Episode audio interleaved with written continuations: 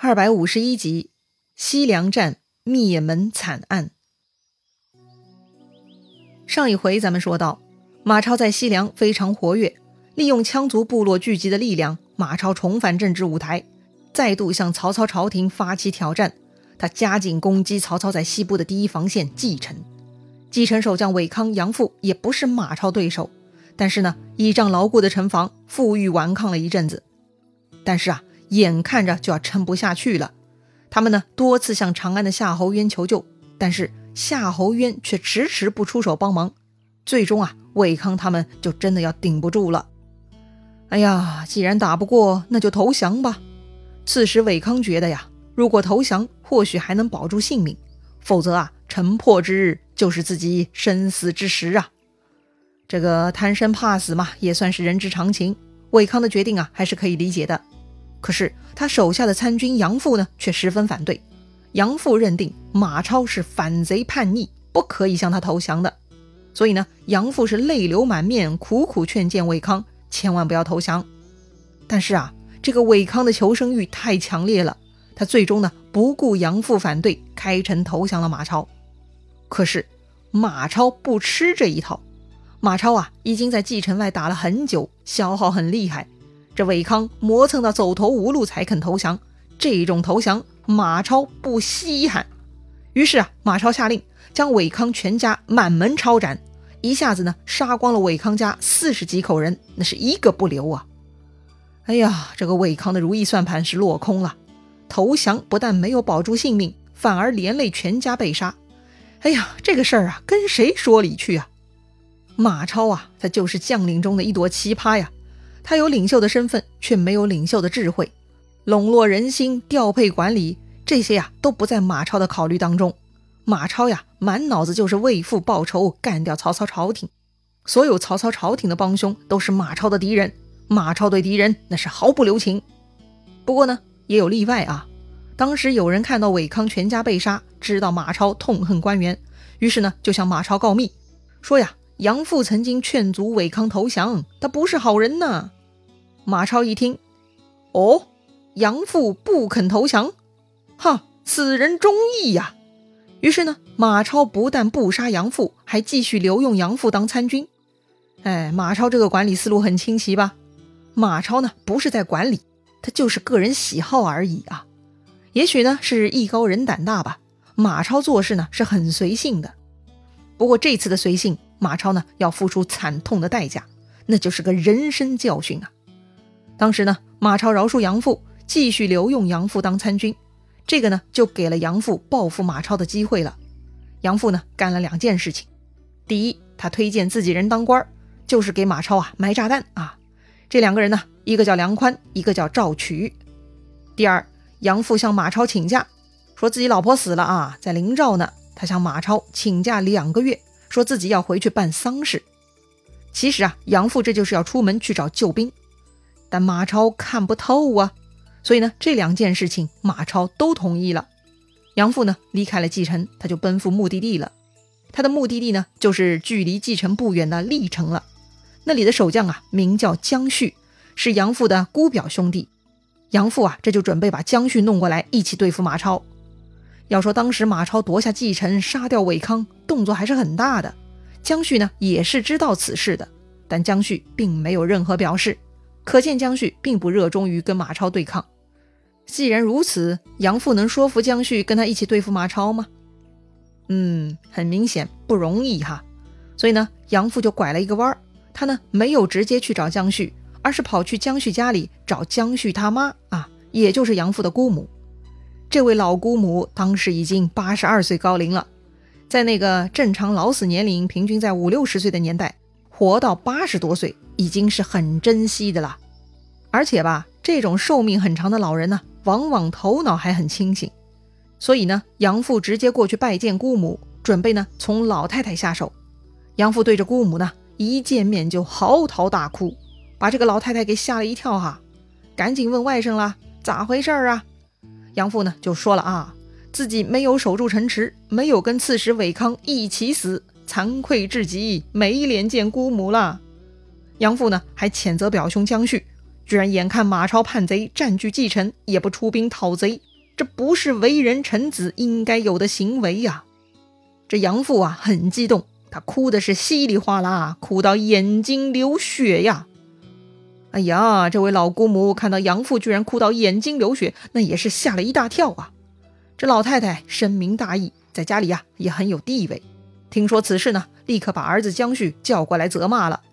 老太太呀，责怪儿子。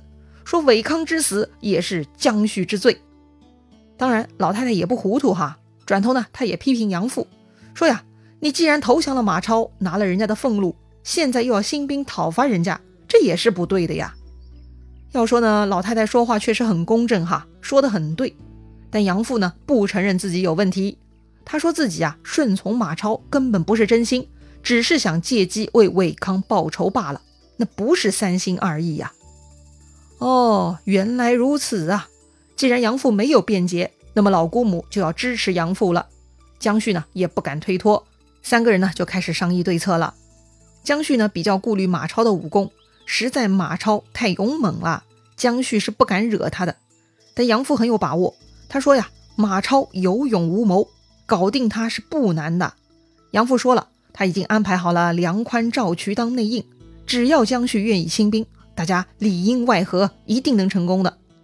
江旭呢还有些犹豫，结果呀，他的老母亲就开始逼他了。老太太说了：“人谁不死呢？若能死于忠义，那也就是死得其所了。”老太太对儿子说：“如果他不帮杨父去铲除逆贼马超，那老太太这就先去死，免得儿子牵挂。”哎呀，这老太太居然以死相逼，江旭也不敢再犹豫了，就准备帮助杨父了。江旭呢，招来了自己的部下统兵校尉尹奉赵昂商议。其中赵昂啊比较特别，他的儿子名叫赵月，现在呢正跟随马超当皮匠呢。赵昂当时听江旭说要去进攻马超，赵昂心里是很犹豫的。亲儿子就在马超身边，如果进攻马超，那不就害死自己儿子了吗？可是呢，他又不敢抗命，只能闷闷不乐回家了。回家以后，赵昂见到妻子王氏。就说了老大江旭跟杨父他们准备要为韦康报仇，进攻马超之事。赵昂十分担心，一旦这边兴兵，马超必定会先杀掉自己儿子赵月的呀。可是呢，没想到啊，这赵王的妻子呀非同一般。他听说江旭他们是为了报韦康之仇而进兵马超，他觉得此事意义重大，死不足惜，更何况失去一个儿子。赵王的老婆说了啊。如果赵王瞻前顾后，那么这个女人呢，要死给赵王看。啊，怎么又冒出来一个深明大义、以死相逼的女人呢？哎，跟江旭老妈是一个脾气呀。赵王被老婆一逼，也就下定决心，第二天呢，就跟着江旭他们出兵了。当时江旭、杨父屯兵历城，尹奉、赵王屯兵岐山。赵王的老婆王氏啊，居然还拿出了自己所有的首饰家当。亲自跑去岐山军中犒赏军士，以鼓舞士气。哎呦，我的天哪，这真是非同一般的女子啊！好吧，父母如此绝情，那他们的儿子赵月是何下场呢？哎，毫无悬念，马超听说江旭杨父会和尹奉赵昂举兵对抗自己，那是勃然大怒，当即就斩掉了赵月。